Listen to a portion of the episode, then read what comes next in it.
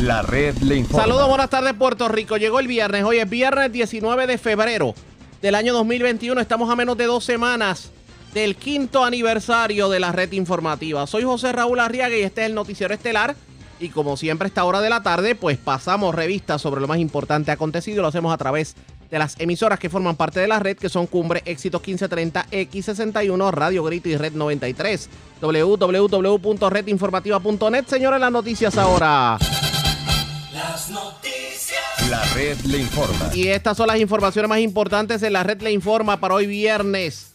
19 de febrero. No despega la inmunización en la montaña. Alcaldes confirman que menos de un por ciento de sus residentes han recibido la vacuna por el COVID. Gobierno todavía no suelta prenda sobre protocolos para el regreso a clases. Advierte la senadora Keren Riquelme, el propuesto cierre de la Universidad de Puerto Rico, recinto dutuado, no va y punto. Advierte que en momentos como los que vivimos, que hasta los tomates se pierden por falta de mano de obra, lo que amerita no es el cierre, es todo lo contrario. Más municipios prohibirán el boceteo. Ahora Salinas dará multas de hasta mil dólares. Se acabaron las ferias de caballo y cabalgatas en Vega Alta mientras no se haya controlado el COVID. La alcaldesa María Vega advierte que serán enérgicos con estas actividades tan recientes como hace una semana atrás. En una de ellas se reportó un tiroteo con personas heridas. Cargos criminales contra dama por agredir a niña de un año y cinco meses causándole hematomas y pérdida de dientes en Humacao. Mientras acusan hombre por agredir a octogenaria madre en Río Piedras. Y hablando de octogenarios, un octogenario le entró golpes a otro en medio de una discusión en Caguas. Joven de 19 años le entra golpes y a perdigonazos a media familia. Encuentran cadáver en estado de descomposición en calle de Juana Díaz. Nuevamente cae dama en el pescadito de la hija secuestrada. Timadores le llevan 43 mil dólares. Esta es la red informativa de Puerto Rico. Bueno, señores, damos inicio a la edición de hoy viernes del Noticiero Estelar de la red informativa de inmediato a las noticias. La falta de vacunas en los municipios más pequeños es un problema, señores que no comenzó con la potente nevada que hemos visto en los Estados Unidos y que mantiene a Texas literalmente congelado. Porque varios alcaldes han relatado que como mucho lograron realizar una campaña de vacunación para los empleados de primera respuesta, pero luego no han vuelto a ver vacunas contra el COVID en sus pueblos. Vamos a dialogar con varios de los alcaldes que han tenido eh, situaciones precisamente con, con la vacunación. Tengo línea telefónica a la alcaldesa de Patillas, Marisa Sánchez Neris. Alcaldesa, buenas tardes, bienvenida a la red informativa. Buenas tardes, Arriaga, y saludos para ti y todos los amigos Radio Escucha. Gracias por compartir con nosotros. Para ubicar a los radioyentes en tiempo y espacio, ¿cuántas personas han podido ser vacunadas en Patillas en lo que va de pandemia?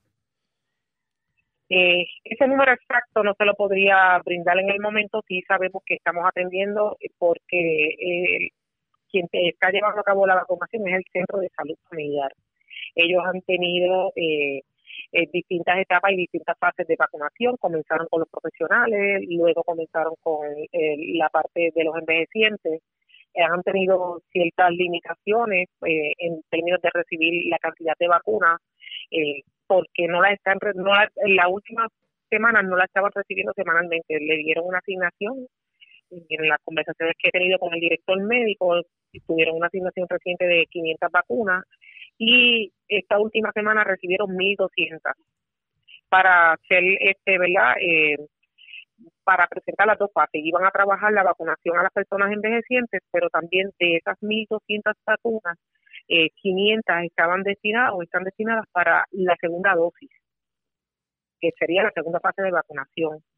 Por lo tanto, ellos están atendiendo esa situación, están en el proceso de vacunación. Recientemente eh, hemos estado, ¿verdad?, en contacto de diálogo. Recientemente tuvimos una reunión donde él me notifica que ya le notificaron a nivel estatal, Departamento de Salud, que con la situación que están enfrentando en Estados Unidos, con la tormenta de nieve, podría podríamos tener el efecto de un retraso en el recibimiento de esta dosis.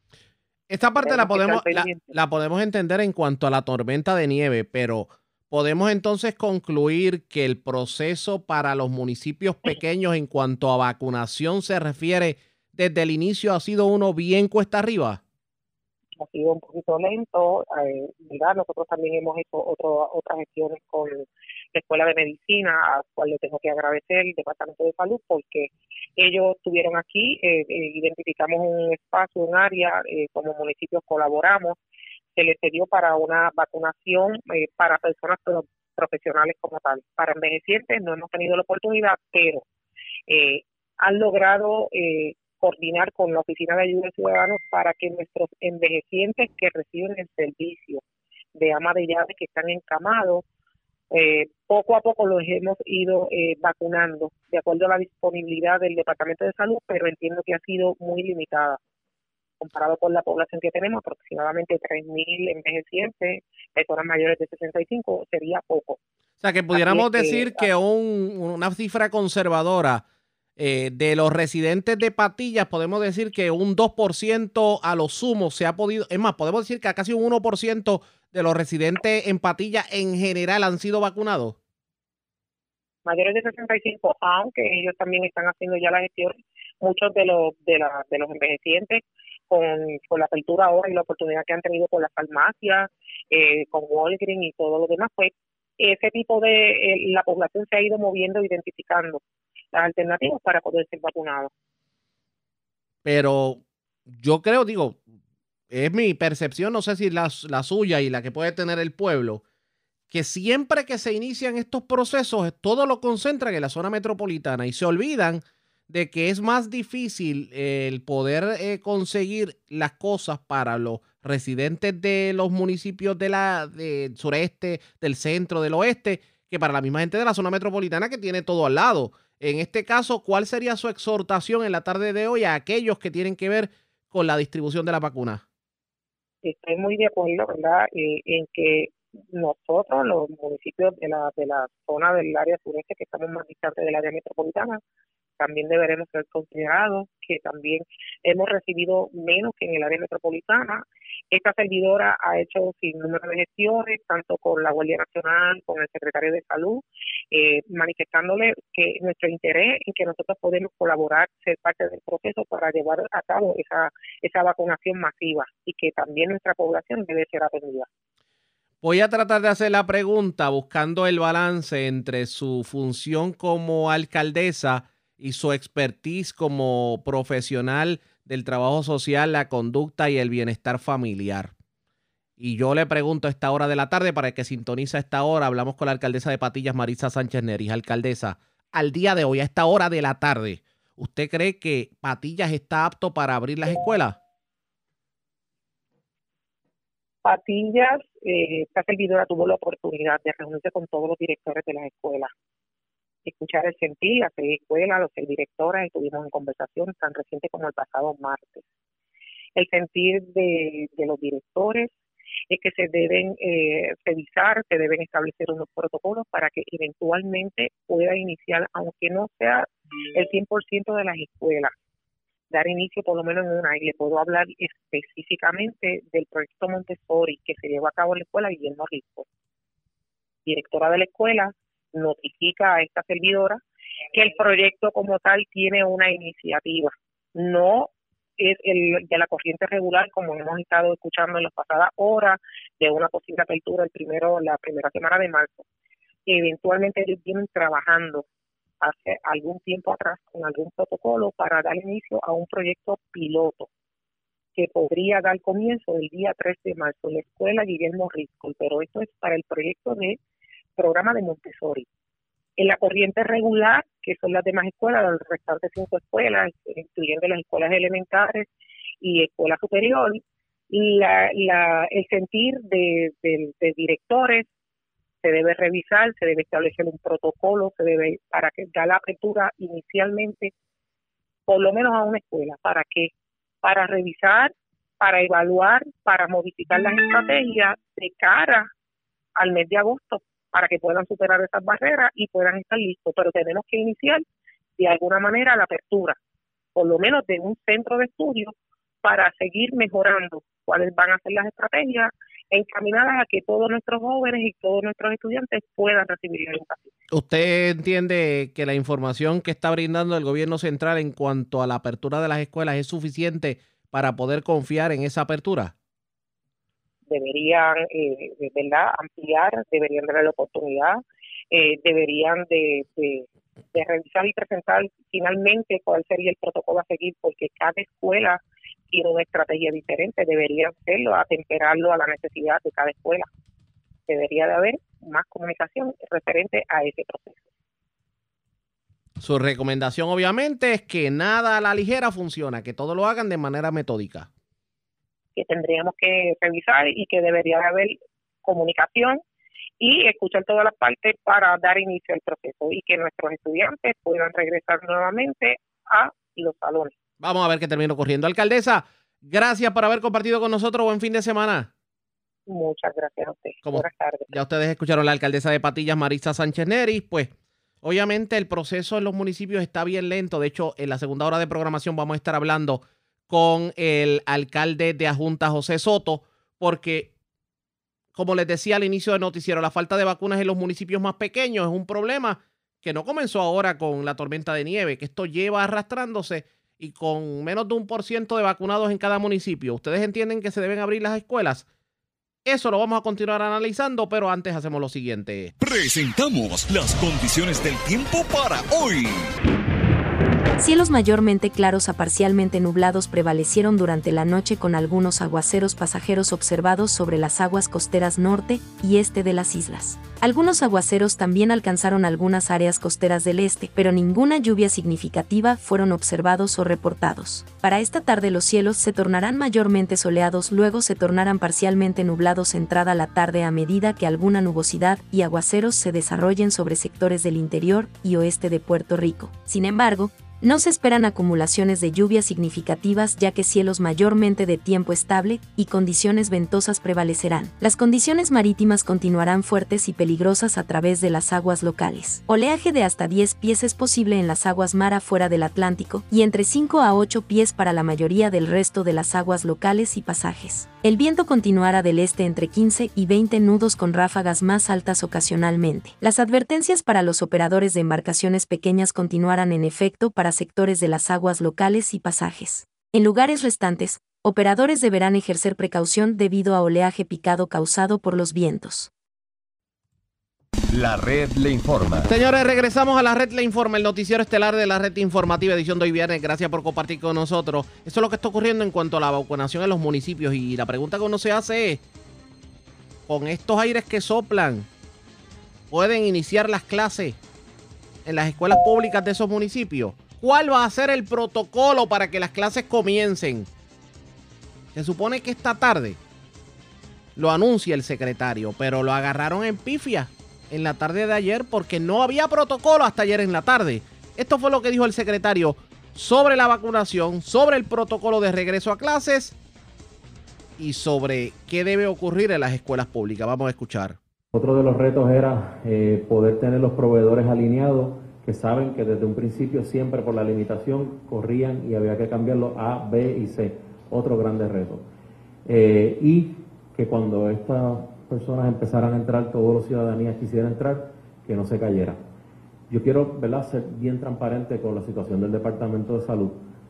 El Departamento de Salud eh, a nivel tecnológico tiene unos grandes retos. Eh, nosotros estamos en una de las cosas que, ¿verdad? que se salen del COVID, es poder eh, utilizar esa cantidad de fondos que tiene y poder aumentar eh, la interconectabilidad de, los sistemas. Para que ustedes tengan una idea, y eso yo lo he explicado varias veces, el, todavía tenemos que entrar los pacientes en el expediente manual y eso toma un tiempo. Eh, y eso es algo de los retos que estamos enfrentando.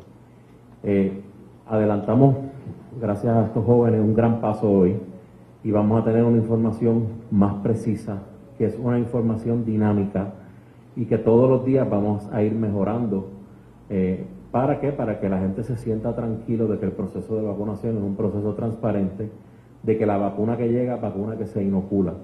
O sea, aquí nosotros no estamos almacenando vacunas eh, ni, nada, simplemente estamos ¿verdad? Este, respondiendo a una situación de emergencia en donde el hecho de tú cambiar la estrategia no significa que estemos fallando, significa que estamos mejorando. Y todos los días, tanto el general, la doctora Cardona y este servidor, y ahora nuestro aliado voces, nos sentamos a delinear estrategias para mejorar. Y a lo mejor el día de mañana tenemos otra y la vamos a presentar todos los días. Y ese fue mi, compromiso desde el primer día. Transparencia y poder hablar con ustedes. El protocolo que tiene que preparar salud o que esté preparado ya para el inicio de clase. Eh, para eso lo van a preparar ya, o sea, lo van a presentar ya o lo van a presentar el día que el gobernador este, ya finalmente diga cuándo se van a iniciar el curso escolar. El CDC, como agencia federal, eh, recomienda una guía. ¿Okay? Esas guías nosotros las tenemos, son de dominio público. Esa guía hay que atemperarla a un protocolo. Nosotros tenemos ese protocolo. Ciertamente, si ustedes se, analizan, tan temprano como la semana pasada, el CDC cambió su guía, porque es algo dinámico. Por lo tanto, cada estado y territorio le toca implementar la política pública de cómo va a ser. Si yo quiero decidir tener esa guía, que sería bastante inteligente seguir esa guía, o si yo quiero establecer otra.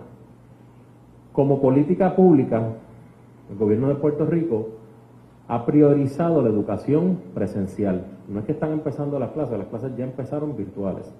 Dijo, como prioridad, nosotros queremos tener alternativa presencial y viene basado en una petición de sectores privados y de escuelas públicas. A ese sentido, el Departamento de Salud se une, trae protocolos de CDC, que los tuvo que volver a actualizar la semana pasada, guías, perdóname, y crea un protocolo. Ese protocolo nosotros lo tenemos ya establecido. Ciertamente varias cosas. Primero que todo, lo importante es que los principales de las escuelas y los maestros conozcan, que se puedan educar, qué hacer si un niño sale positivo, qué distancia tiene que haber, qué por ciento de padres, de estudiantes van a atender, cuántos maestros están vacunados en ese esfuerzo para la Guardia Nacional que también con esta información tan puntual que vamos a tener, que abuelito está vacunado, ¿ves? Y todo ese tipo de información la vamos a tener en lo que estos jóvenes han desarrollado, que se llama el bioportal, que es una información que nosotros tenemos de todas las escuelas de Puerto Rico.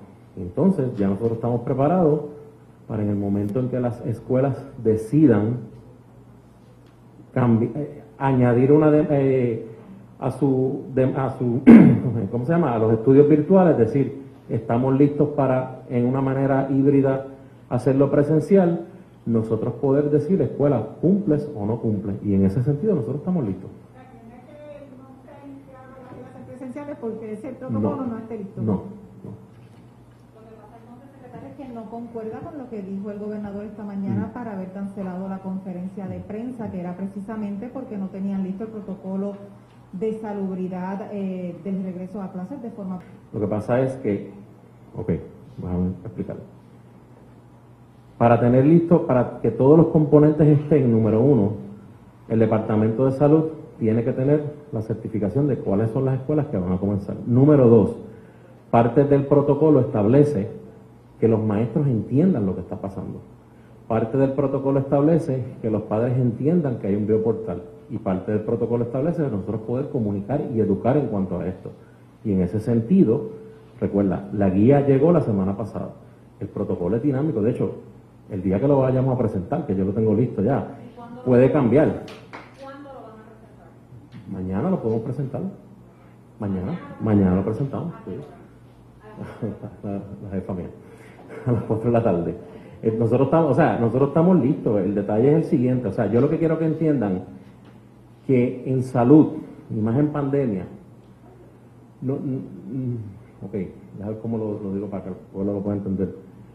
Esto cambia, no es una guía puntual, no es una guía, es, dinámica, es una guía que va a cambiar de acuerdo al, al porciento de, de, positividad. Es una guía que va a cambiar inclusive hasta los pueblos. Hay municipios que pudieran tener un nivel más bajo, hay municipios que no, que tienen que tener un nivel más alto de seguridad. O sea, es algo que todos los días va a ir cambiando a base de la información que vayamos obteniendo.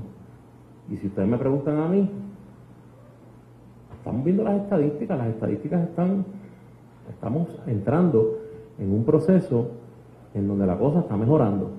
Y si ustedes también me preguntan a mí por qué, el esfuerzo, el esfuerzo de vacunación, el tú poder tener este tipo de herramientas y redirigir los esfuerzos a los lugares donde más incidencia hay. Y en la medida en que nosotros vayamos haciendo eso, en la medida en que más escuelas van a poder abrir, ¿por qué? Porque las estadísticas van a mejorar, van a haber más personas vacunadas y vamos a lograr llegar a la, a la meta que es la inmunidad de rebaño. Y en ese sentido, todas las semanas a Puerto Rico van a llegar vacunas. La cantidad va a aumentar. En este momento, les puedo decir que a través del programa Retail Pharmacy Program, que son 10.700 vacunas que llegan a 104 farmacias Walgreens, eh, y le añadimos el aumento que tenemos, estamos hablando de casi 80.000 vacunas semanales. Si a eso le añadimos que pueda salir una nueva vacuna, pues vamos a tener una gran cantidad. También hay otras discusiones que se tienen en el gobierno federal de quizás activar otros programas para que lleguen más vacunas a los, a los, a los territorios de Estado. Sí, sí, saludos. ¿Cuáles son los aspectos puntuales de esas guías que usted dice que ya están establecidas en el Departamento de Salud que son necesarias para eh, que se pueda encaminar el proceso de, de, de las clases? Guía, por ejemplo. Aparte de lo que el CDC ya sabe. Por ejemplo, el CDC te dice, le dice a uno, para dar un ejemplo, lo que es una guía y lo que es un protocolo. El CDC dice que tú puedes realizar pruebas al 10% de tu salón o de la escuela eh, de cada 7 a 10 días. Pues nosotros decidimos cada 7 días. Entonces ahí viene el Estado y dice, ¿sabes qué? Yo voy a tener esta prueba.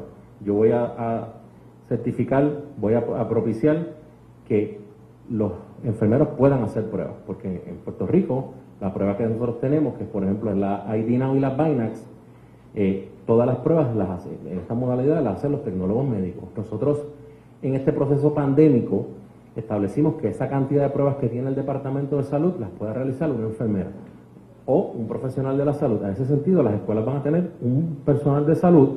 O lo otro que estamos haciendo es llenando a los municipios de pruebas, le vamos a dar 3.000 a cada municipio, más al Departamento de Educación. Le estamos dando 20.000 pruebas adicionales. Y decir, a través del sistema de rastreo municipal, si yo tengo una escuela en Orocovi, pues esa epidemióloga tiene la certificación de esas escuelas en Orocovi. Y cada siete días tiene que hacer un 10% de pruebas dentro de esa escuela. Paciente que salga positivo, se cierra la escuela, se cierra el salón específicamente. Esas son las guías que nosotros convertimos en un protocolo.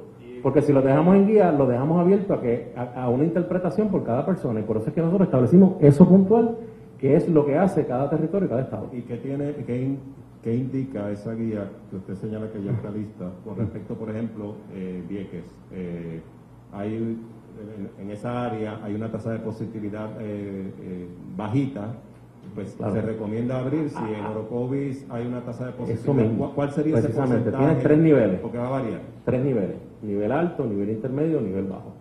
En pueblos donde tienes el nivel bajo, quizás no tengas que tener la cantidad de restricciones que tiene, por ejemplo, en San Juan, por decir algo. Eso es un protocolo que es dinámico. ¿Por qué?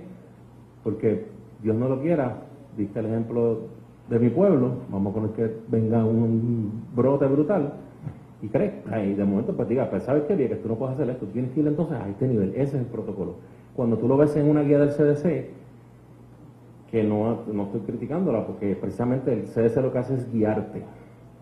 Entonces te das cuenta que puede estar abierto interpretación. Y, la semana, y tan cerca como la semana pasada, el CDC volvió a cambiar sus guías para la, eh, la apertura de las escuelas.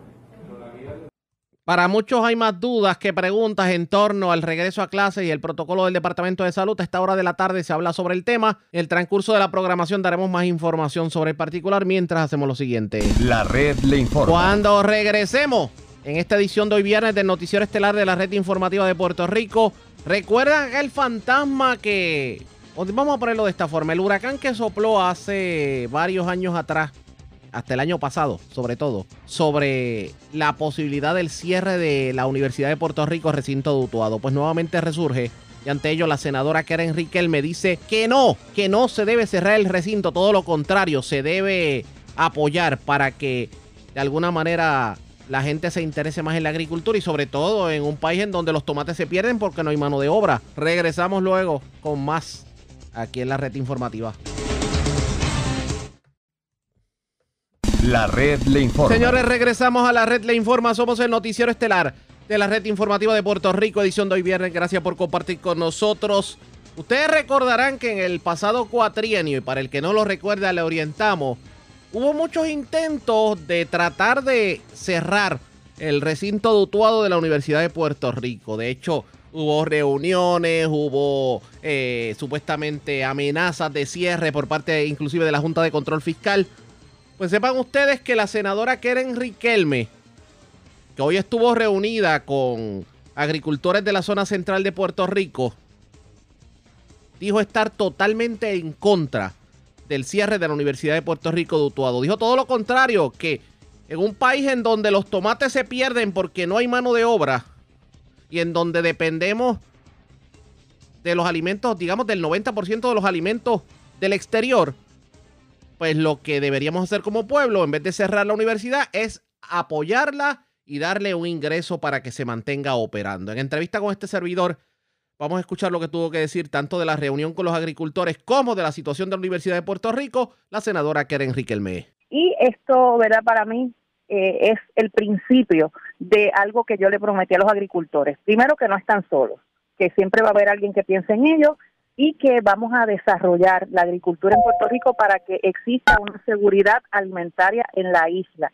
Y es posible, Arriaga. Hace falta eh, desarrollar más tierras, hace falta incentivar la agricultura, hace falta motivar a los jóvenes a que entren en el mundo de la agricultura y esto es lo que vamos a hacer, pero primero resolviendo los problemas que hay con los agricultores existentes. En el caso de los agricultores existentes, para tratar de dividir la discusión, eh, ¿qué le han dicho? O sea, ¿cuál es su preocupación principal y obviamente lo, que la motiva a involucrarse en este tipo de reuniones? Bueno, eh, los agricultores existentes también podríamos dividirlos en, grupos de agricultores que ya llevan muchísimos años eh, cultivando sus tierras y que tienen problemas aún desde los huracanes, este, las tormentas que han habido, el acceso a los fondos para la recuperación. Pero tenemos también unos agricultores existentes que son nuevos, que están tratando de desarrollar sus tierras que para ellos esto es un mundo nuevo y quisieran desarrollarlo un poco más y no tienen la información necesaria. Así que para esos, esos dos, vamos a decir, eh, soluciones, vamos a reunirnos, soluciones para que tanto los que están ya desde hace muchos años, los incentivos que han dejado de recibir, eh, eh, hay algunos que quizás todavía no han podido reclamar su seguro, y a los que van a desarrollar sus tierras nuevos para que puedan conocer todo lo que hay disponible para ellos para poder desarrollar sus tierras. Hay mucho problema con los agricultores existentes en cuanto a lo que tiene que ver con el acceso de ayudas e incentivos. Bueno, eh, esto es un proceso, Arriaga. El proceso de, de los incentivos, eh, sí me consta que había unos incentivos anteriormente, como lo es para el abono, quizás habían un poco más de incentivos para la compra de equipos, eh, Así que eh, todo esto es lo que yo quiero que ellos traigan y que los traigan directamente de primera mano al secretario. Es un secretario nuevo, ¿verdad? No, eh, ha sido nominado, él está nuevo, no en la agricultura, porque él es agricultor también, pero el secretario, eh, pues este tipo de conversación hay que traerla.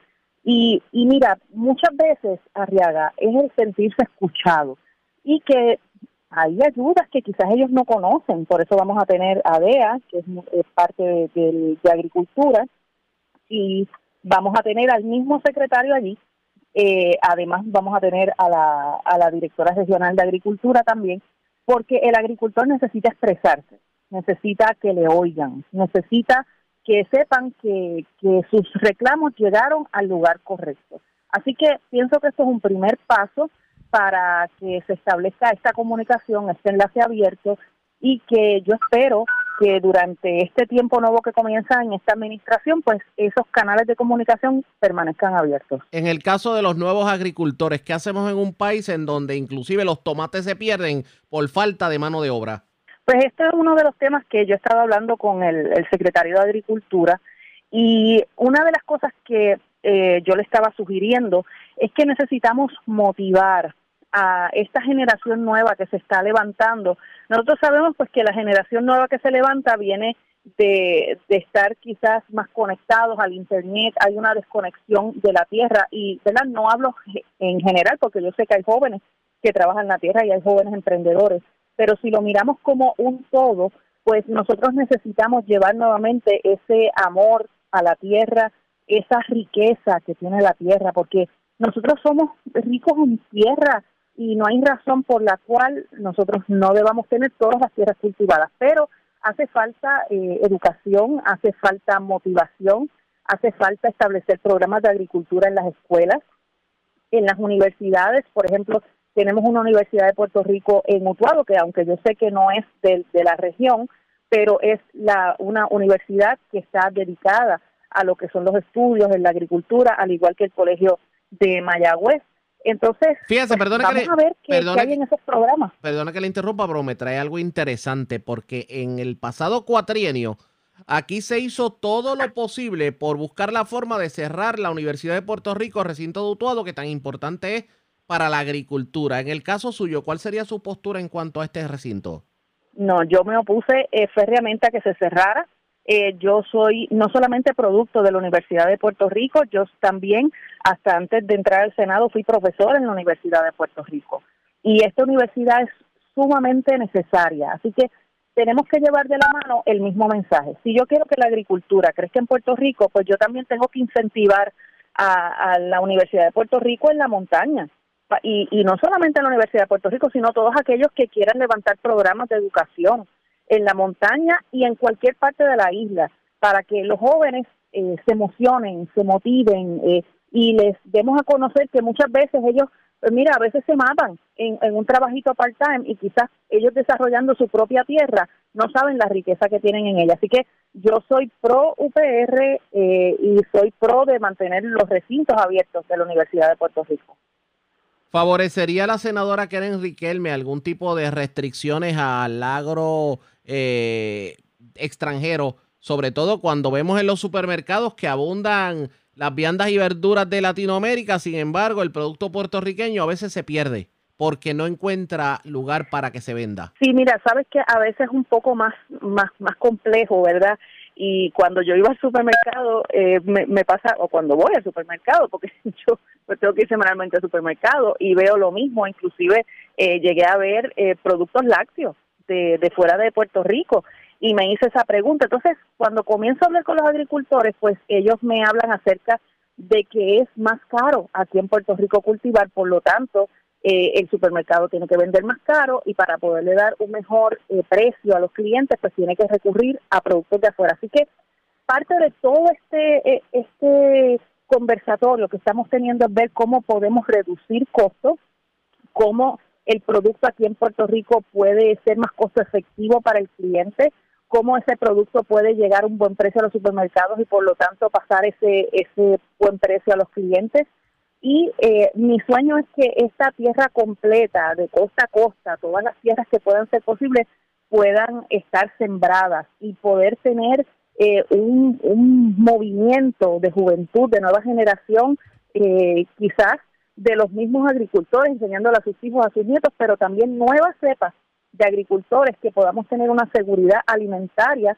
Arriaga, sabes que el 90% de los productos que consumimos vienen de fuera de Puerto Rico cuando tenemos estas riquezas de tierra en Puerto Rico. Así que eh, yo creo en esto, soy parte de la Comisión de Agricultura en el Senado y voy a poner todo mi esfuerzo para que se levante la agricultura y ayudar a nuestros agricultores a que se levanten también. Ya ustedes escucharon expresiones de la senadora Karen Riquelme, por lo menos enhorabuena de, de que por lo menos se asuma postura en torno a la Universidad de Puerto Rico, recinto dutuado.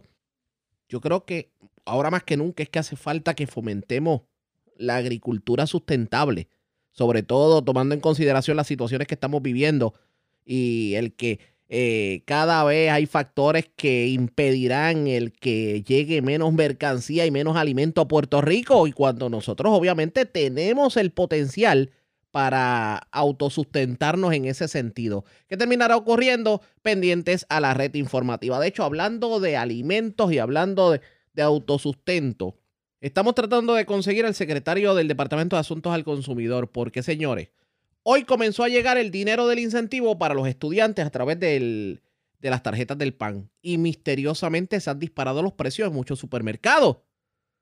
Y la pregunta es, ¿eso tiene sentido?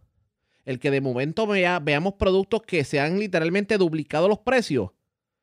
Vamos a ver si podemos conseguir al secretario del Departamento de Asuntos al Consumidor para hablar sobre el particular. Si usted eh, ha confrontado ese problema, déjenoslo saber de que están aumentando los precios de los supermercados precisamente a raíz del dinero que está llegando. Le vamos a dar seguimiento a esta información pendientes a la red informativa. Antes hacemos lo siguiente. La red le informa. Nos vamos a la pausa cuando regresemos. Vamos a las noticias del ámbito policíaco, entre las que tenemos que destacar, señores. Se erradicaron cargos criminales contra una dama por agredir a una niña de un año y cinco meses. Esto ocurrió en Humacao. Además, encontraron el cadáver en estado de descomposición de un hombre en una residencia de Juana Díaz. Murió un sexagenario en medio de un accidente de tránsito en una carretera de quebradillas. También eh, se reportaron varios incidentes violentos en la zona metropolitana. Y con eso y más, regresamos en breve aquí en la edición de hoy del Noticiero Estelar de la Red Informativa.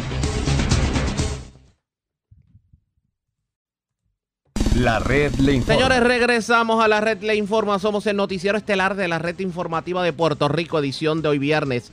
Gracias por compartir con nosotros. Vamos a noticias del ámbito policíaco. Una persona murió en un accidente de tránsito ocurrido en una carretera de quebradillas. Además, arrestaron a una persona en Ciales, le ocuparon municiones y 220 dólares en efectivo. También en el área del estacionamiento en Ciales ocuparon pistolas, marihuana, cocaína, bolsas de crack y heroína. También se erradicaron cargos criminales contra un hombre que aparentemente amenazó a otro.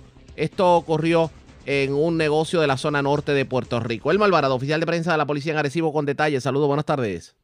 Sí, buenas tardes. En la mañana de, hoy ocurrió un accidente con objeto fijo en la calle del Parque, eh, frente a la residencia número 84 del barrio Terranova del pueblo de Quebradillas. Según la investigación realizada por el agente Julio Guzmán Santana de la División de Patrullas de Carretera de Arecibo, establece que el conductor José Rodríguez Barreto, de 61 años, residente del mencionado pueblo, este conducía el auto Suzuki aéreo color blanco por el lugar antes mencionado, pierde el control y dominio del volante e impacta una verja de concreto de una residencia.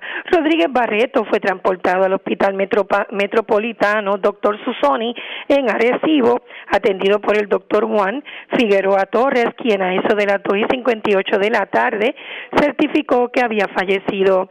El caso fue consultado con la Fiscalía de turno, Yolanda Pitino, quien ordenó el levantamiento del cadáver y su traslado al Instituto de Ciencia Forense. Este accidente fue investigado preliminarmente por la agente Yarelis Morales de Quebradillas como un accidente de carácter leve. También tenemos que durante la el día de ayer, el teniente Axel Boch de la División de Drogas de Arecibo, eh, con la cooperación del Plan de Seguridad del Área de Arecibo, realizaron un registro y allanamiento en el apartamento 59 del edificio F de residencial Fernando Sierra Verdecía del pueblo de Ciale.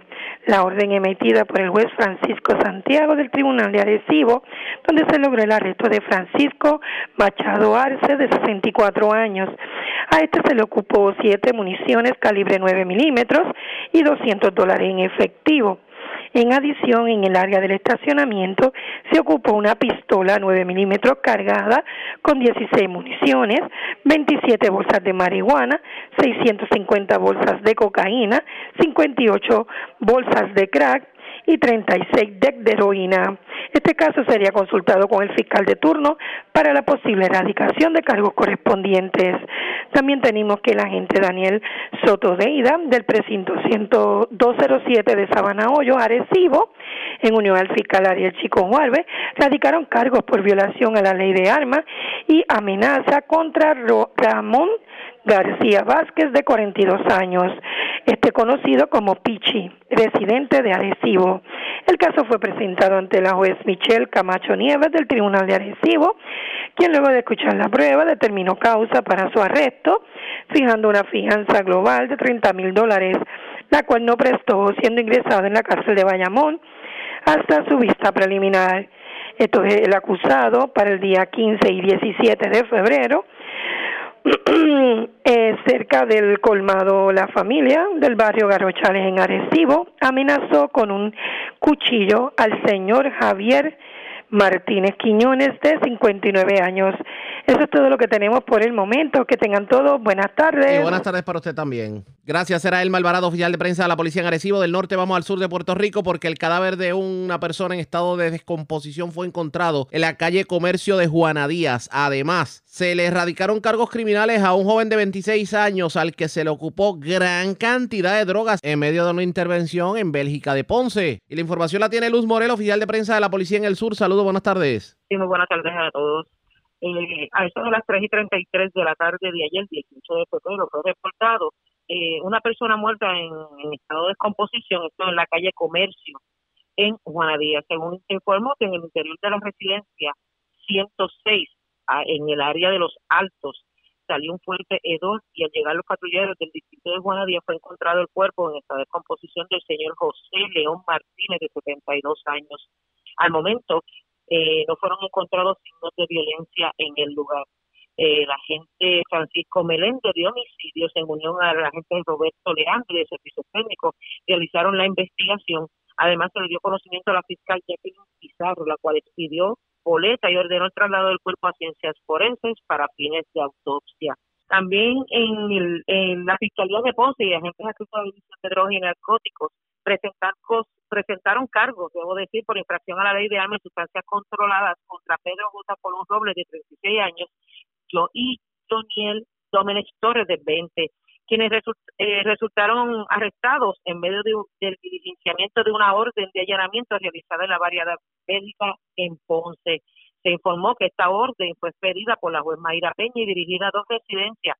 Está ubicada en la calle Jacinto Gutiérrez y en el lugar fue ocupado, fue ocupado un arma de fuego, municiones y suficiente, bastante sustancias. Eh, tenemos el que fue ocupado cocaína en modalidad de crack, eh, marihuana, heroína y además pastillas.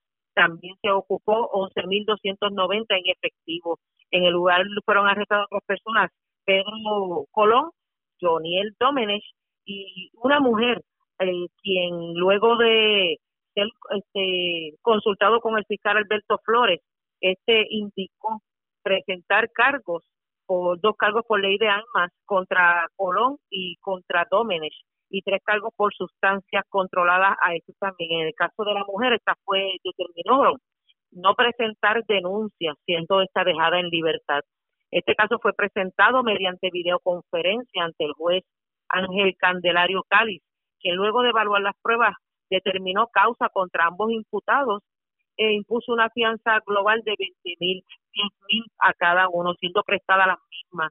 Esta vista fue pautada para el 4 de marzo en el Tribunal de Ponce. Eso es lo que tenemos hasta el momento. Gracias por la información. Buenas tardes. Muy buenas tardes a todos. Uno.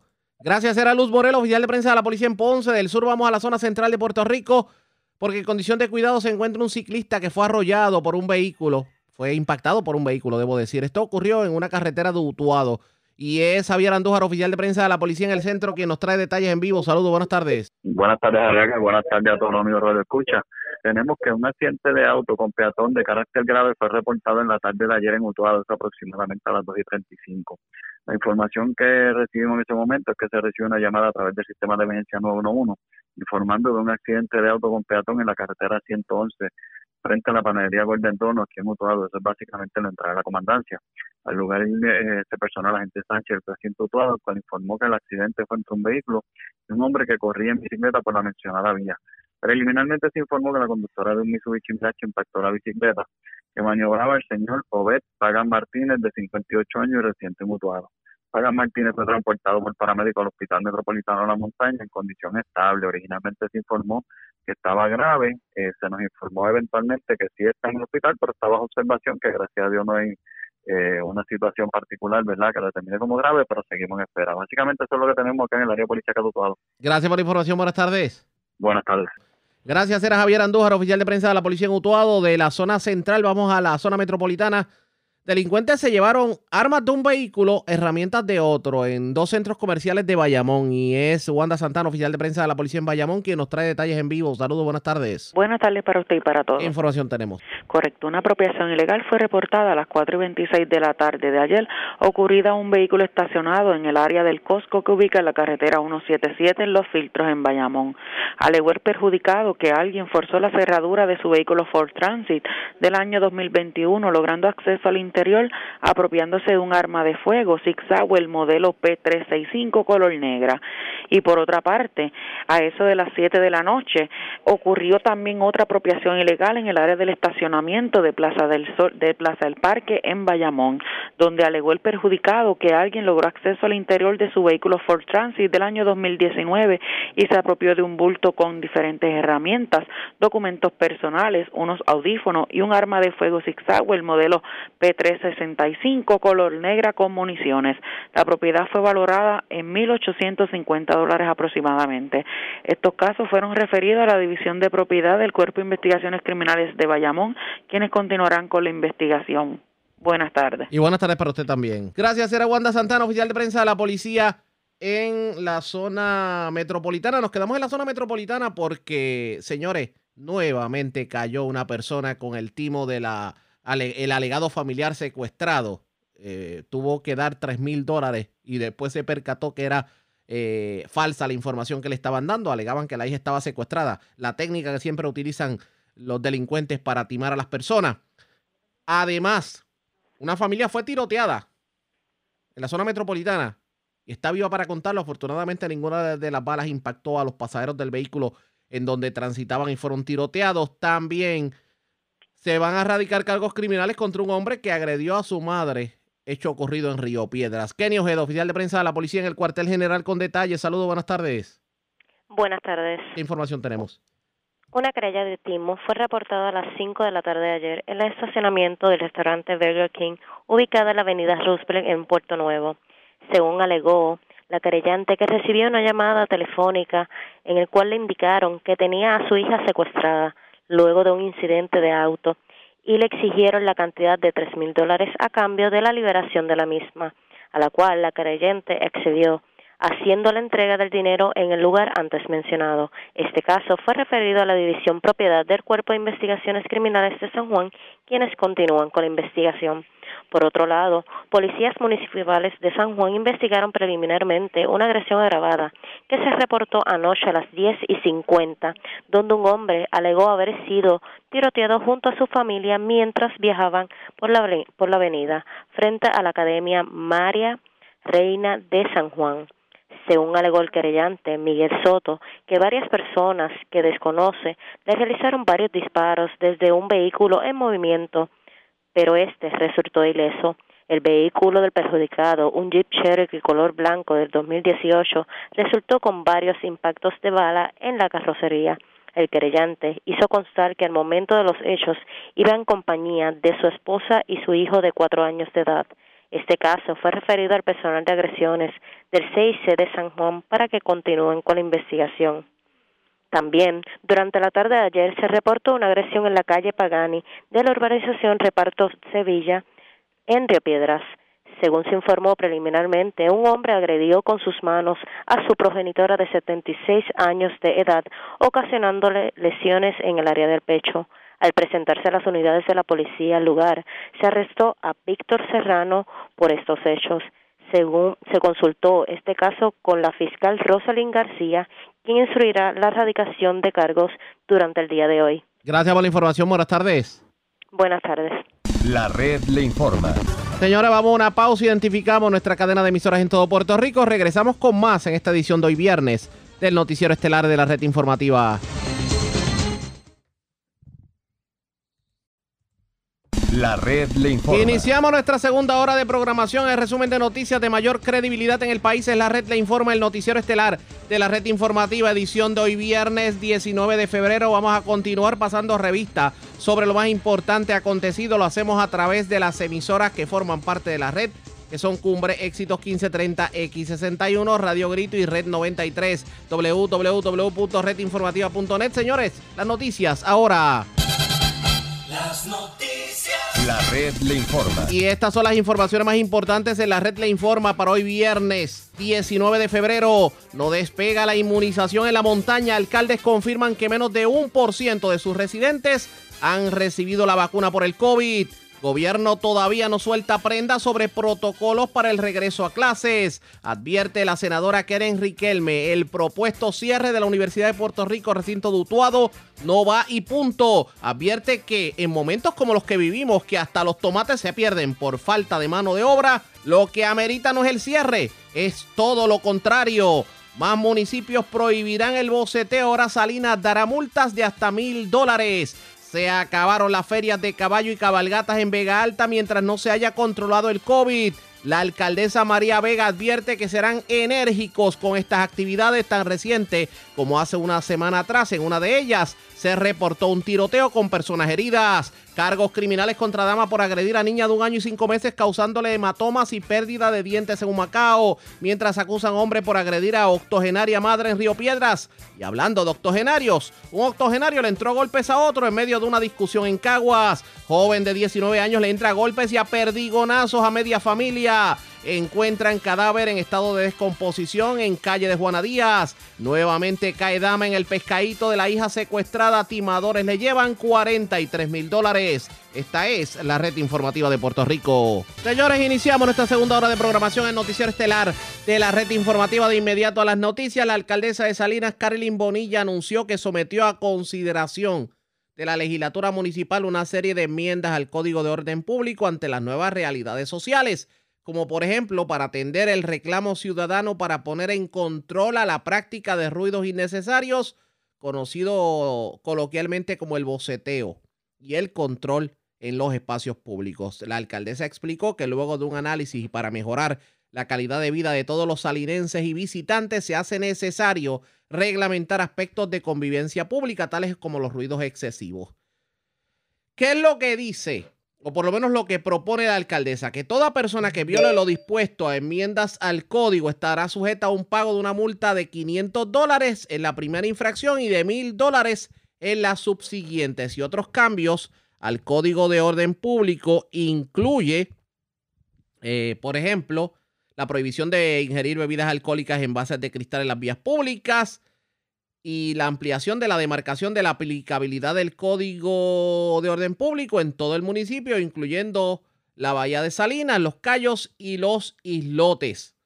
Claro, este proceso de vistas públicas que se va a llevar a cabo precisamente con lo que tiene que ver con el boceteo va a iniciar el próximo miércoles 3 de marzo y se va a dar ante la legislatura municipal. Y debido al COVID, toda persona interesada en participar pues debe solicitar un turno ante la legislatura municipal. Pero todo tiende a indicar que la suerte está echada en cuanto a lo que tiene que ver con las multas de boceteo. Salinas se estaría uniendo a otros municipios que también han implementado eh, ordenanzas similares. Así que le vamos a dar definitivamente seguimiento a esta información. Vamos a continuar con el noticiero, pero antes tenemos una noticia de último minuto.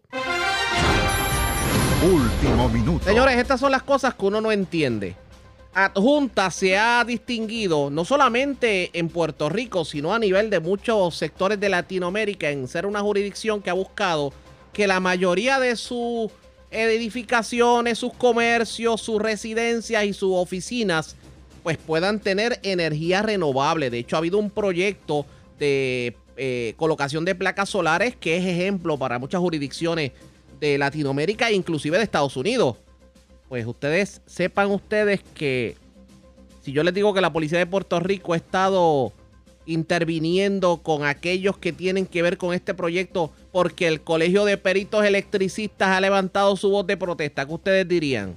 Pues lo verían como extraño. Pues eso está ocurriendo. Yo tengo línea telefónica Arturo Mazol de Casa Pueblo. Saludos Mazol, buenas tardes, bienvenido a la red informativa. Saludos, un placer poder dialogar contigo y los amigos. Gracias por compartir con nosotros. Yo estoy como teléfono ocupado porque yo no entiendo. la lógica en cualquier jurisdicción del mundo es que cuando se hace algo que es ejemplo para otros países, lo que se hace es incentivarlo. Aquí pretendemos torpedearlo. ¿Cómo es esto? Mira, y, deberíamos buscar las maneras de alimentarlo, de corregir si hay algo que corregir, de de aportar, ¿verdad? Eso es lo que uno esperaría, especialmente del Colegio de Peritos Electricistas, que, que si algo hace Casa Pueblo es impulsar energías renovables, trabajo, dignificar el trabajo del electricista, la importancia para el desarrollo de un país. En todas nuestras recomendaciones a personas que quieren instalar sistemas fotovoltaicos, pues tienen que buscar electricistas y peritos certificados, ¿verdad? Eso, eso lo, es lo correcto. Y aquí lo raro es que nosotros estamos impulsando a por los Solar en una construcción en, en el casco urbano de, de una microred que el Departamento de Energía Federal lo reconoció como un lugar de estudio y, y este, este proyecto se va a desarrollar también. Y de pronto, pues, levantó una querella ante la policía porque el instalador al que nosotros contratamos para que tiene peritos, ingenieros y todo lo que se necesita, se le pidió que integraran personal local y mujeres especialmente para que eh, ayudaran, fueran los ayudantes en la instalación, que no trajeran ayudantes de otras partes, que, sino que fueran de adjuntas y si mujeres, mejor. Y de pronto, pues ellos hicieron eso. Entonces el proyecto se viene desarrollando, pero el Colegio de Peritos y Electricistas ha estado yendo, hostigando a las personas, a las mujeres que han estado trabajando allí en tono amenazante, y ahora dos meses después que estas mujeres ya no están trabajando allí porque el proyecto lo completamos una de las, de las etapas, de pronto salen con una querella ante la policía porque hay ese conflicto parece profesional, pero debería ser con el instalador, no con Casa Pueblo, y no sé por qué la policía la activa, ni por qué la policía asume la querella activamente cuando aquí hay querellas de violencia de género y cosas que realmente hay que atender. No, no entendemos ni entendemos cómo la policía lo va a resolver tampoco. Pero eh, lo que está alegando el Colegio de Peritos es que hay algún tipo de violación a, la ley de colegiación o algo así por el estilo. Pues, pues no sé exactamente porque no vimos la querella, no nos la presentan. Eh, aparentemente es que hay tres mujeres que se convierten, le dicen las chicas de los techos, son el ejemplo a las niñas, a los niños, a los retirados, a la gente que va a comprar pan, a, hasta el vago y el pecadito del pueblo ven a las mujeres trabajando como parte de una brigada mucho más amplia, ¿ves? Ahí está el perito electricista, está el ingeniero y están ellas que están aprendiendo y que están aportando a la instalación. Y aparentemente, pues, necesitan un curso de perspectiva de género ahí en el colegio de, de, peritos electricistas bastante bochornoso lo que pero aparte de eso y absurdo lo que está pasando aparte de eso lo que puede ser una violación a, la ley de la colegiación de los peritos electricistas, a mí me toma de sorpresa. hay, cumplimiento completo. Mira, la, compañía que lo está haciendo ha hecho miles de proyectos en Puerto Rico. Allí está el personal este diestro y capacitado. O sea, no, esa, esa, esa parte, esa parte se entiende, pero supongamos que no hubiera que no hubiera cumplimiento. Vamos a suponer que el alegato del Colegio de Peritos sea uno correcto de que de alguna manera se está violando lo que tiene que ver con, se supone que esto no es para que lo atienda la policía, se supone que esto es un asunto que se hace a través de los organismos ya eh, en cuanto al colegio y otro tipo de, querellas que se hacen por los foros pertinentes, pero no que manden a un policía como si se tratara de un, de un robo, un secuestro o una violación.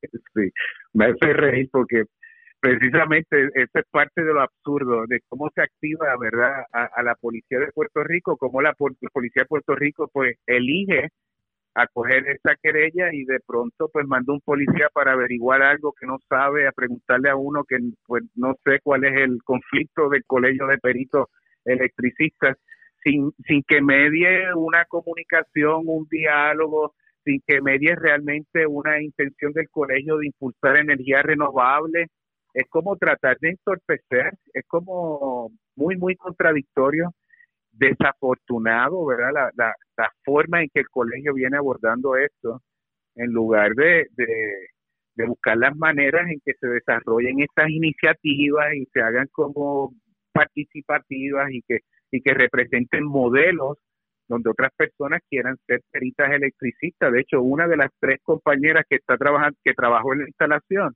su aspiración es ser perita electricista y está estudiando y ya cogió cursos de capacitación, o sea que eso está ocurriendo porque el país tiene una necesidad y si el país abraza moverse hacia fuentes renovables va a necesitar muchos, muchos más peritos electricistas y personas capacitadas.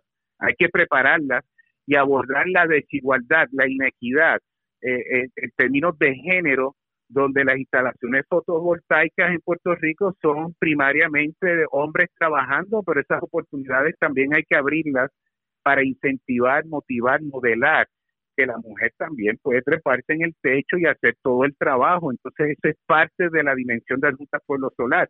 Es la instalación, es el servicio a la comunidad, es el modelo de responsabilidad ecológica, es para hacer investigación y desarrollo con universidades, eso está ocurriendo, pero también para crear nuevas oportunidades y retar otros paradigmas como los de inequidad de género en nuestro país. Vamos a ver qué termina ocurriendo en este sentido. Le vamos a dar seguimiento. Gracias, Arturo Mozal, por compartir con nosotros. Buen fin de semana. Igualmente. Saludos a todos y a todas. Ya ustedes escucharon Arturo Mazol de Casa Pueblo. Lo cierto es que se ha formado la de Troya porque estas damas se dedican a, pues son parte del proyecto de, eh, la energía renovable en Atujuntas y de buenas a primeras le cayó la policía. ¿Qué tiene que decir la policía y el Colegio de Peritos Electricistas sobre el particular? Pendientes a la red informativa. Presentamos las condiciones del tiempo para hoy.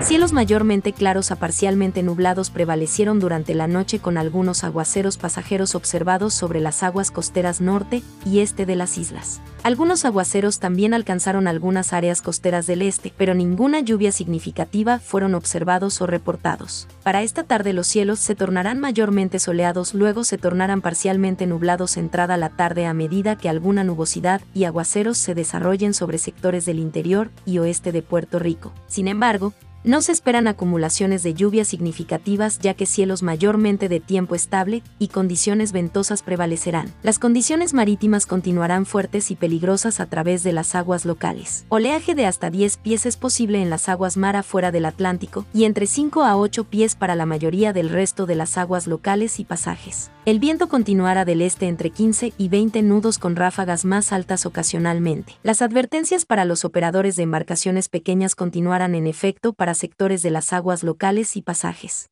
En lugares restantes, operadores deberán ejercer precaución debido a oleaje picado causado por los vientos. La red le informa. Señores, regresamos a la red le informa. Somos el noticiero estelar de la red informativa edición de hoy viernes.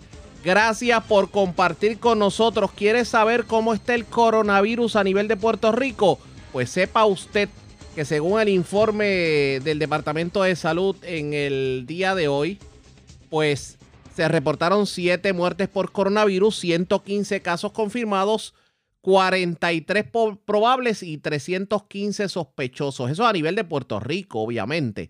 Eh, en cuanto a lo que tiene que ver con los informes a nivel de Puerto Rico, cuántas personas han fallecido en lo que va de pandemia por el coronavirus, pues sepa usted que ese número asciende a 1947. ¿Cómo está la situación en Vega Alta? Voy al municipio de Vega Alta con la alcaldesa María Vega. Alcaldesa, buenas tardes, bienvenida a la red informativa. Buenas tardes a ti, Ariel, y buenas tardes a todos los amigos que nos sintonizan. Gracias por compartir con nosotros. ¿Cómo está el COVID en Vega Alta? Cuéntenos.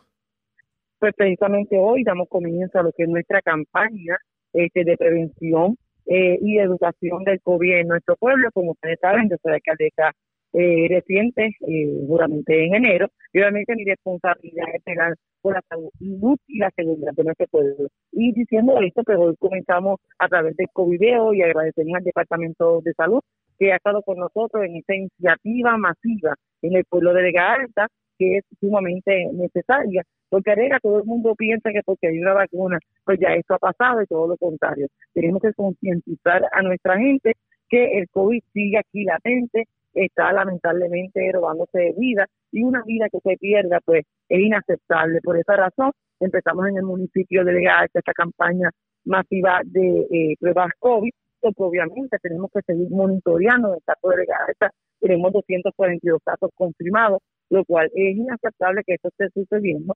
Por tal razón nosotros tenemos que hacerle conciencia a nuestro pueblo vegalteño y a Puerto Rico de que obviamente tenemos que cuidarnos.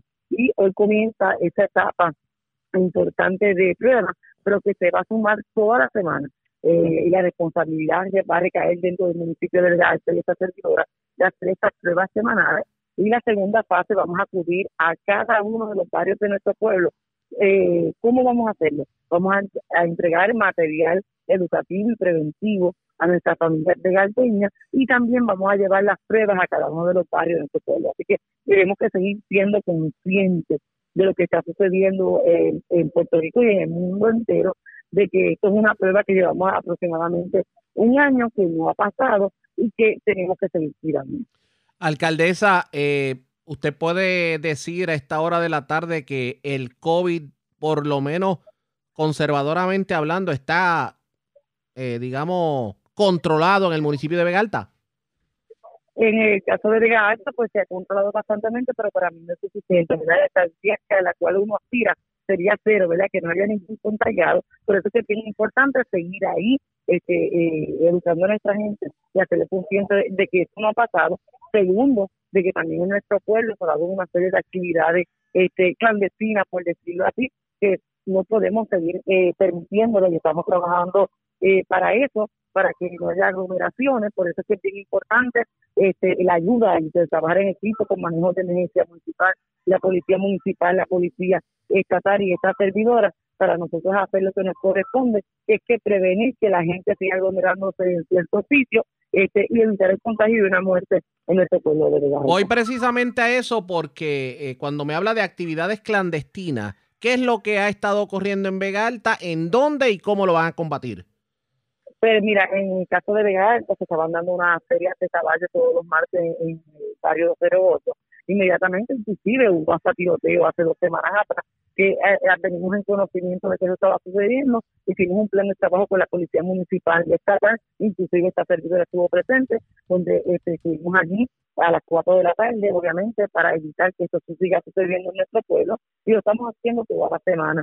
Obviamente no está permitido lo que están haciendo, menos dentro de una vía pública, donde se eh, acumulaban una serie de personas con su caballo, eh, hacer venta este, de heno, una feria como tal que se conoce en los campos, inclusive hacían esta venta, y eso no lo podemos aceptar, no solamente este eh, eh, porque es una actividad que no, no está coordinada, obviamente está utilizando el paso de los residentes del barrio, sino porque obviamente nosotros no queremos seguir promoviendo aglomeraciones en nuestro pueblo. Pero en ese, en ese caso, perdone que le interrumpa, tanto las ferias de caballo como las cabalgatas están prohibidas hasta tanto y en cuanto se controle el COVID. De eso es que estamos hablando. Eso es así. Eso, eso está prohibido y obviamente nosotros no podemos permitir de que ni, no estén, obviamente, a esas horas altas de la noche en este tipo de actividades y mucho menos en las aglomeraciones. Así que vamos a estar pendientes de todo lo que está pasando en nuestro pueblo y obviamente de forma respetuosa, responsable, es que se le consciente a nuestra gente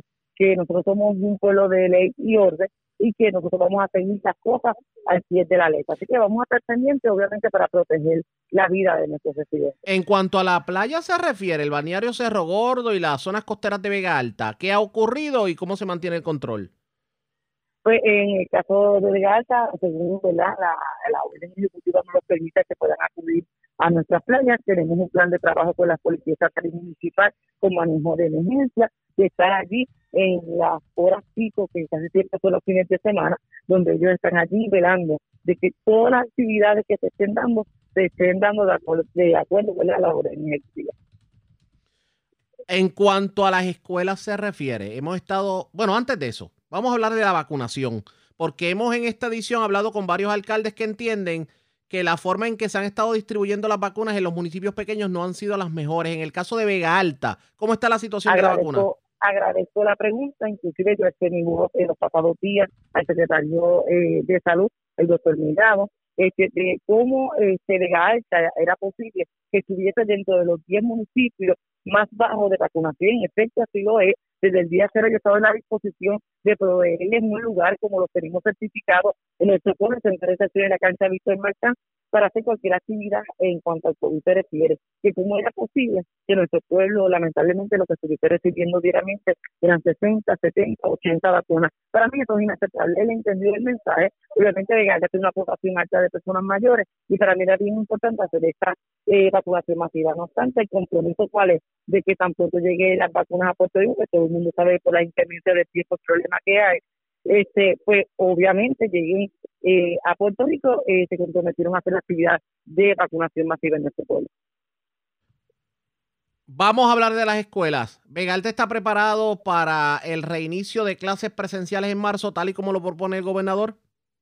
Bueno, en caso de Vegalta, según lo que yo he escuchado, yo me imagino que hoy hay una conferencia de prensa para la directriz, que no sé cuáles son la, escuelas. En el caso de Galta me han anunciado este informalmente sus comentarios que solamente dos escuelas estarían aptas para abrir. Obviamente nosotros, como municipio este, estamos ahí presentes para hacer los ajustes y, colaborar, ya sea limpieza de los alrededores, los salones, y estamos listos, ¿verdad? Siempre ha habido buena comunicación con los directores escolares, así que en el caso de Alta, siempre en el municipio va a ser presente para que se dé, el mejor ambiente. Yo sé que esto es una controversia que se ha suscitado de que si comienza o no comienza, yo creo que pues la comunidad escolar debe ser un poquito más comunicativa con los padres y explicarles cuál es el proceso y aquellos que voluntariamente, porque no es que todos van a estar obligados, este, quieran enviar a sus hijos, pues que así lo hagan.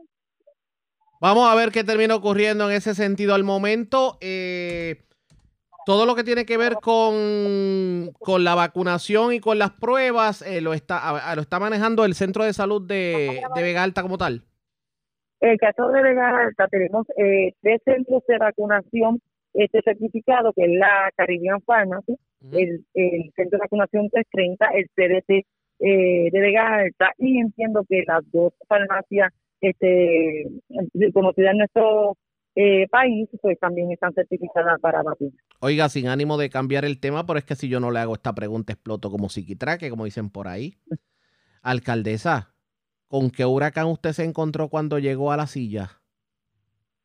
que tengo que decir, este, Arriaga, que a lo mejor si lo dice María Vega, pensarán que yo estoy jugando a la política este, bajo una hija más eh, que me conoce, sería mi intención, pero tengo que decir que eh, lo que yo me he encontrado en todos los foros, a nivel administrativo, no había control, no había supervisión en cuanto a la flota municipal, este lo que encontré fue un junker literal donde este por negligencia muchos de los nuestros vehículos estaban estacionados entre malezas eh, por simpleza que le hacía falta una batería, una manguita, los edificios a nivel, ¿verdad? Después del huracán, pues la excusa era de que no había pagado el seguro, en el caso de Legata sí lo había pagado, tenía las facilidades deportivas abandonadas totalmente y estamos en esta recuperación.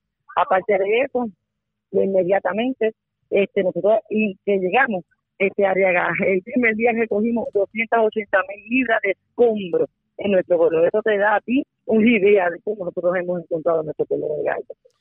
De eso vamos a estar hablando con, mucha calma, pero lo hacemos en otra ocasión. Agradecemos el que haya compartido con nosotros, alcaldesa. Buen fin de semana. Gracias. y para ti, un abrazo. Como siempre, la alcaldesa de Vega Alta, María Vega. Interesante la advertencia que hace la alcaldesa.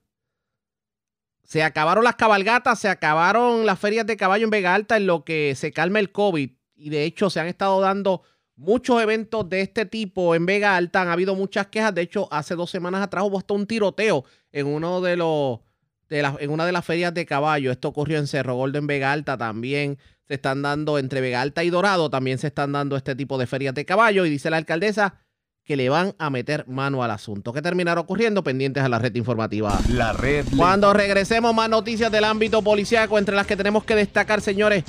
Acusaron a una dama por agredir a una niña de un año y cinco meses. Le causó hematomas, pérdida de dientes. Además, resulta que un octogenario le entró golpes a otro octogenario. Esto ocurrió en Caguas. En lo próximo, regresamos. La red le informa. Señores, regresamos a la red le informa, el noticiero estelar de la red informativa. Gracias por compartir con nosotros. Vamos a más noticias del ámbito policiaco porque, señores, se le erradicaron cargos criminales a una dama de 30 años. Aparentemente agredió a su hija de un año y cinco meses y le causó la pérdida de dos dientes.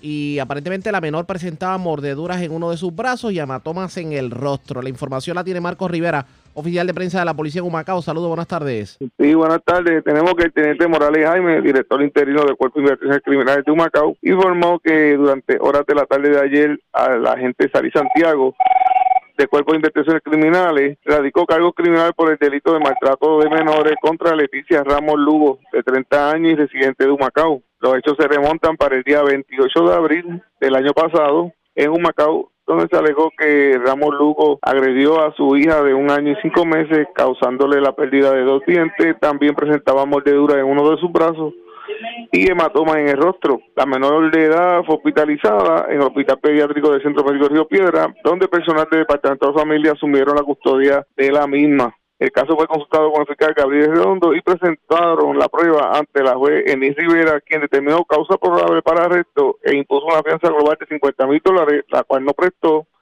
siendo ingresada en la cárcel regional de Bayamón hasta el día de la celebración de la vista preliminar. Gracias por la información. Buenas tardes. Buenas tardes y buen fin de semana. Gracias, era Marcos Rivera, oficial de prensa de la policía en Humacao, de la zona este. Vamos al norte porque se erradicaron cargos criminales contra una persona aparentemente eh, por violencia de género. Un joven de 26 años, hechos ocurridos en quebradillas. El Malvarado, oficial de prensa de la Policía en Arecibo, con detalles. Saludos, buenas tardes. Sí, buenas tardes. El agente José Martínez Rivera de la División de Violencia Doméstica de Arecibo, en unión a la fiscal Linda Sepúlveda, radicó cargos por el delito de maltrato agravado en presencia de menores de la Ley 54, Violencia Doméstica contra Samuel de León Chico, de 26 años, residente de Quebradilla. Este fue, este fue presentado ante la juez Cindia Irizarry Casiano del Tribunal de Primera Instancia de Arecibo, quien luego de escuchar la prueba determinó causa para arresto y le impuso una fianza de 10 mil dólares, la cual prestó a través de un fiador privado, quedando en libertad hasta su vista preliminar pautada para el 4 de marzo. El acusado, para la fecha del 17 de febrero del corriente año, en horas de la mañana en el pueblo de Quebradillas, cometió los hechos antes mencionados a su expareja. Eso es todo lo que tenemos por el momento. Que tengan buenas tardes. Y buenas tardes para usted también. Gracias, era el Malvarado, oficial de prensa de la policía en la zona de Arecibo del Norte. Vamos a la zona centro-oriental de Puerto Rico porque escuche esto. Un octogenario le entró a palos a otro octogenario. Esto ocurrió en Caguas, le erradicaron cargos criminales. También le erradicaron cargos criminales contra un joven que le entró a golpes y como quien dice a cantazos con un arma de pele a su mamá, a su tía, a su hermana, a medio mundo de su familia. También ocurrió en Caguas. A Marley Sánchez, oficial de prensa de la policía en la zona centro-oriental con detalles. Saludos, buenas tardes. Saludos, buenas tardes. ¿Qué información tenemos? ok, tenemos agentes adscritos a la División de Homicidio del Cuerpo de Investigaciones Criminales del área de Cagua.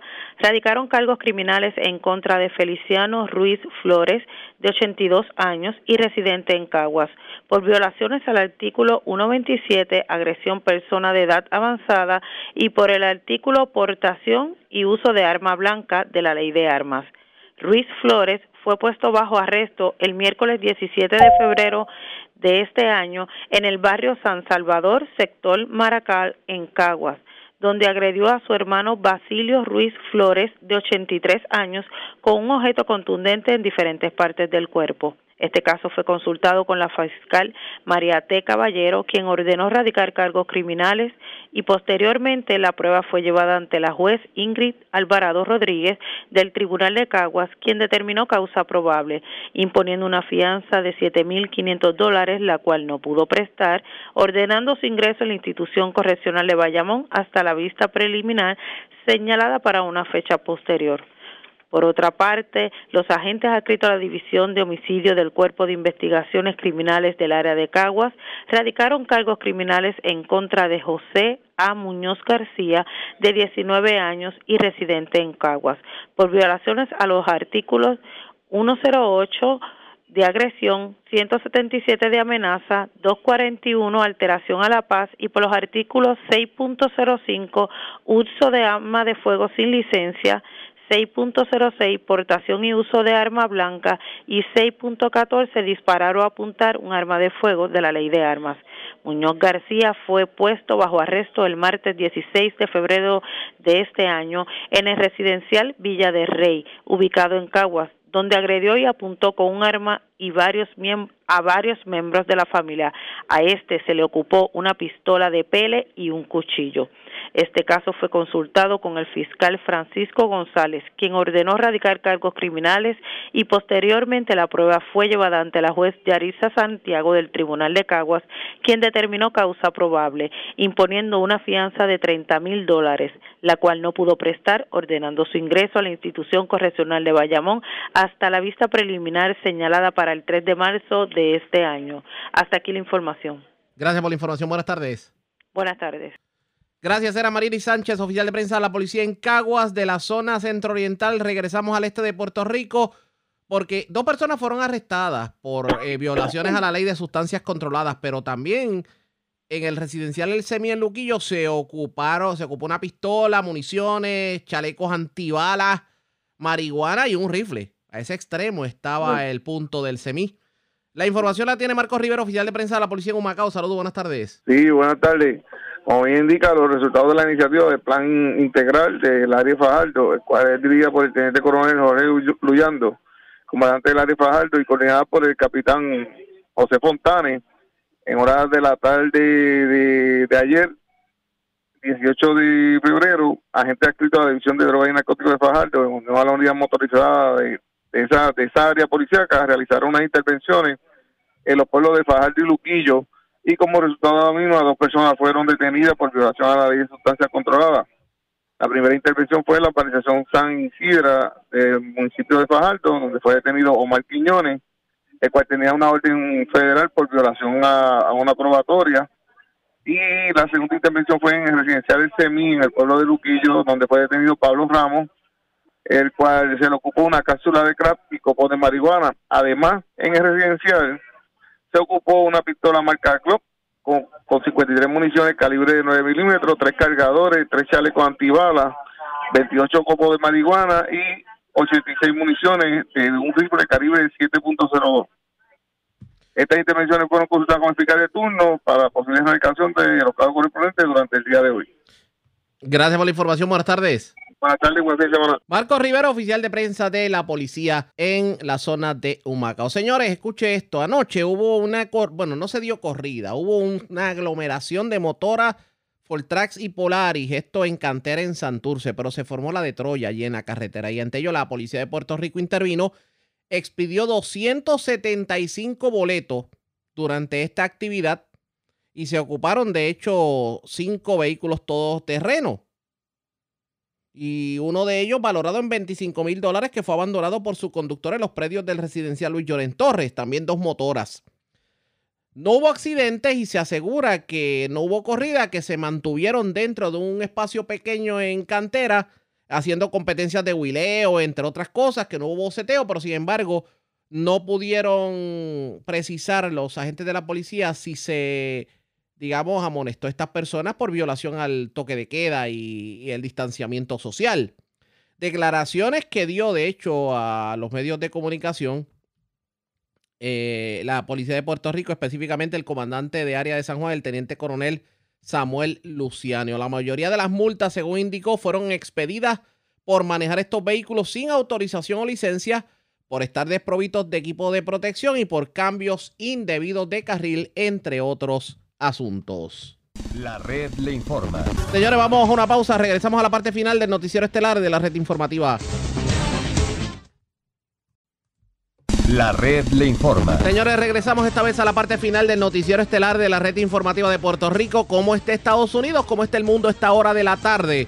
Pues vamos con DN, nos tienen un resumen completo sobre lo más importante acontecido en el ámbito nacional e internacional. En Estados Unidos, una nueva tormenta invernal golpea al estado de Texas, afectando a millones de personas y provocando una crisis del sistema eléctrico y del suministro de agua. Mientras Texas sufre un récord de temperaturas bajas, 600.000 hogares permanecen sin energía eléctrica debido a que la red eléctrica del estado, que ha sido regulada de forma insuficiente, colapsó como consecuencia de las condiciones climáticas. Algunos texanos están optando por dormir dentro de sus automóviles para mantenerse a una temperatura más cálida. Más de 12 millones de texanos enfrentan interrupciones en el suministro de agua y a los residentes de Houston, Austin, San Antonio y otras áreas se les ha pedido que hiervan el agua del grifo para garantizar que sea potable, pero muchos no tienen electricidad. Algunas partes del estado no tienen agua corriente. Texas también se está quedando sin alimentos debido a que las tormentas han interrumpido las cadenas de suministro. Las fuertes tormentas invernales han dejado al menos 38 personas muertas en Texas y otros estados. La esperanza de vida en Estados Unidos se reduce en un año completo durante los primeros seis meses de 2020, en gran parte debido a la pandemia de coronavirus. Esta caída en las estimaciones de la esperanza de vida en el país es la más grande desde la Segunda Guerra Mundial. La esperanza de vida de los afroestadounidenses descendió 2,7 años y la de las personas latinas se redujo 1,9 años. Según los Centros para el Control y la Prevención de Enfermedades, la tasa general de muerte por la COVID-19 de los afroestadounidenses es tres veces más alta que la de los estadounidenses blancos. El gobernador republicano del estado de Florida, Ron DeSantis, está defendiendo su decisión de priorizar la administración de vacunas a floridenses adinerados que viven en dos conjuntos residenciales de lujo, cuya mayoría de residentes es blanca y que tiene vínculos con la multimillonaria familia Uline, una de las familias que más aporta al Partido Republicano. El miércoles DeSantis amenazó con impedir que las vacunas lleguen a las comunidades que critican su decisión.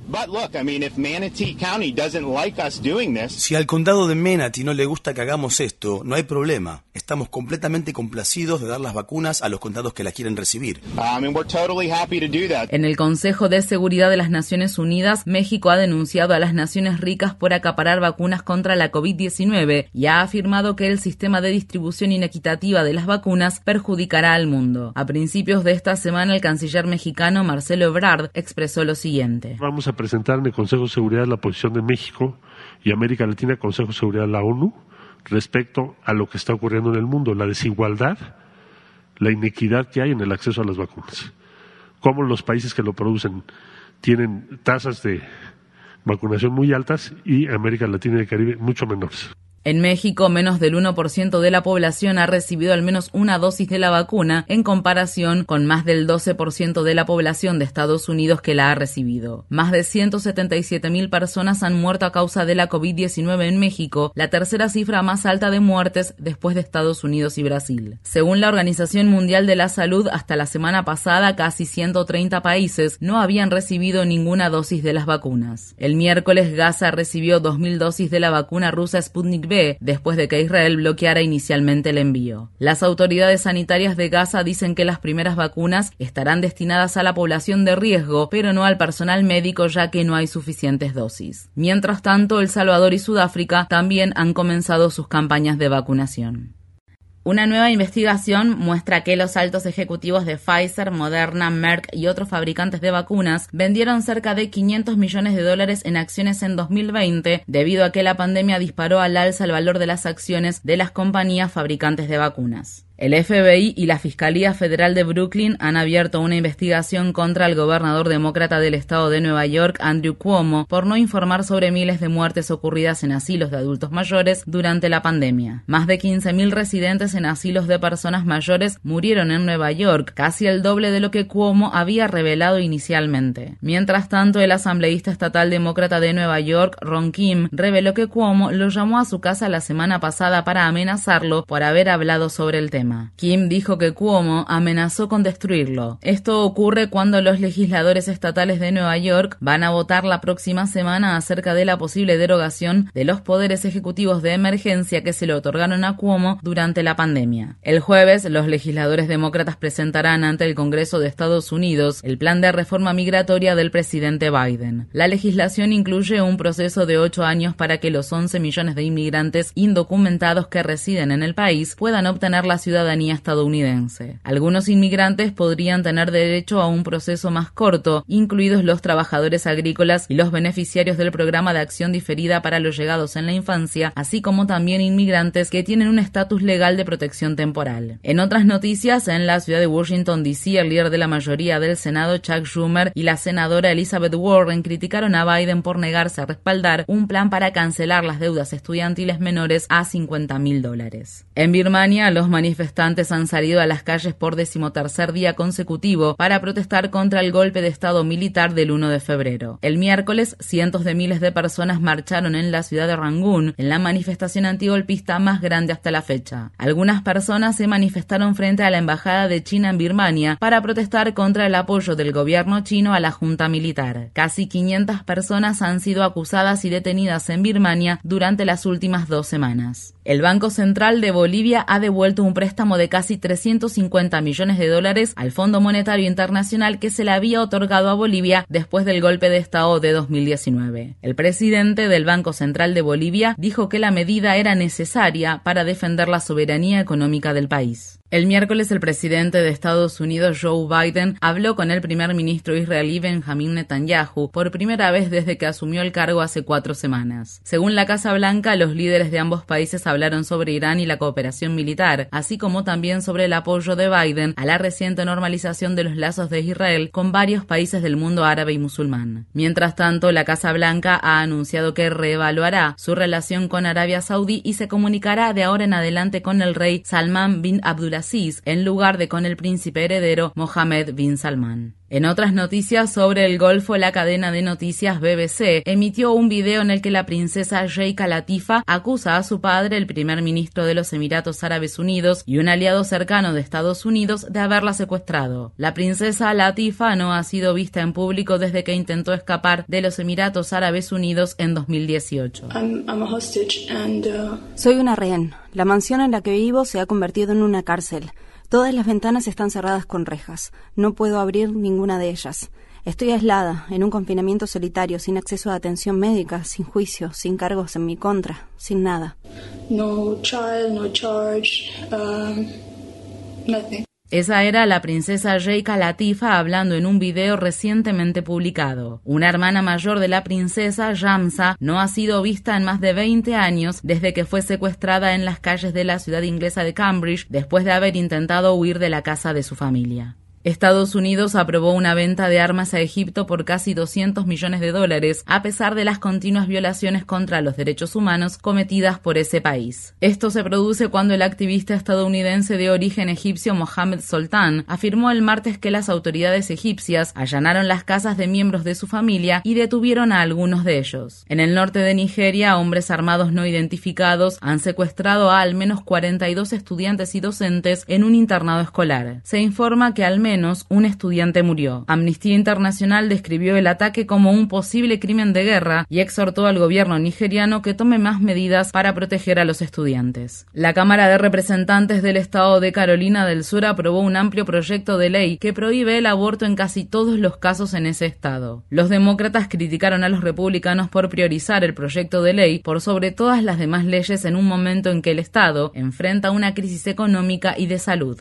La Casa Blanca ha anunciado que el presidente de Estados Unidos, Joe Biden, está a favor de considerar si los descendientes de personas esclavizadas en Estados Unidos deberían recibir compensaciones. El miércoles, el Comité Judicial de la Cámara de Representantes celebró una audiencia para debatir sobre el tema. Entre los oradores estaba E. Tendia Rumi, una profesora de Derecho de la Universidad de California en Los Ángeles, quien dijo lo siguiente.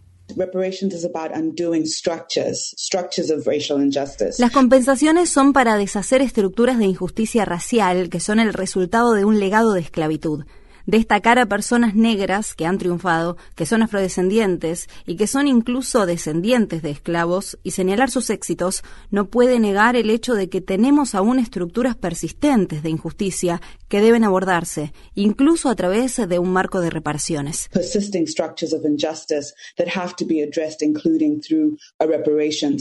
El Departamento de Vivienda y Desarrollo Urbano de Estados Unidos enfrenta críticas por no proteger a las personas que residen en viviendas subsidiadas por el gobierno federal del envenenamiento y la contaminación por plomo. Un informe de un organismo de vigilancia al que tuvo acceso el periódico The Washington Post revela que el Departamento de Vivienda y Desarrollo Urbano no cumplió con sus propios reglamentos medioambientales en un complejo de apartamentos en la ciudad de East Chicago, estado de Indiana, que fue construido sobre un terreno con desechos tóxicos. En 1998, un estudio mostró que el 30% de los menores de 6 años tenían niveles elevados de plomo en la sangre, pero el Departamento de Vivienda y Desarrollo Urbano tardó años en abordar el problema. El portal periodístico de Intercept informó recientemente que más de 9.000 viviendas subsidiadas por el gobierno federal se encuentran a menos de un kilómetro y medio de un terreno incluido en el programa Superfound de la Agencia de Protección Ambiental, un programa diseñado para limpiar terrenos que contienen desechos tóxicos. El locutor de radio de derecha Rush Limbaugh murió a la edad de 70 años. Su programa diario estaba lleno de teorías conspirativas racistas y noticias falsas, lo que ayudó a transformar al Partido Republicano y al ascenso de Donald Trump. A lo largo de los años, Limbaugh atacó a menudo a Barack Obama, las personas con SIDA, los inmigrantes los ambientalistas y las feministas a quienes llamaba feminazis. Limbaugh también le restó importancia a la gravedad que plantea la COVID-19, el cambio climático y el consumo de tabaco. El locutor murió de cáncer de pulmón. En la ciudad estadounidense de Atlantic City, en el estado de Nueva Jersey, las autoridades demolieron el hotel y casino Trump Plaza mediante una implosión controlada. Donald Trump inauguró la construcción de 39 pisos en 1984, pero el edificio ha estado desocupado desde que el casino cerró en 2014, dejando a mil trabajadores sin empleo. La red le informa. Señores, enganchamos los guantes. De ser necesario, interrumpiremos la programación este fin de semana. De no ser así, regresaremos entonces el próximo lunes a las 3 de la tarde, cuando nuevamente a través de Cumbre, de Éxitos 1530, de X61, de Radio Grito y de Red 93, que son las emisoras que forman parte de la red informativa de Puerto Rico, le vamos a llevar a ustedes el resumen de noticias de mayor credibilidad en el país. Hasta entonces, que la pasen bien.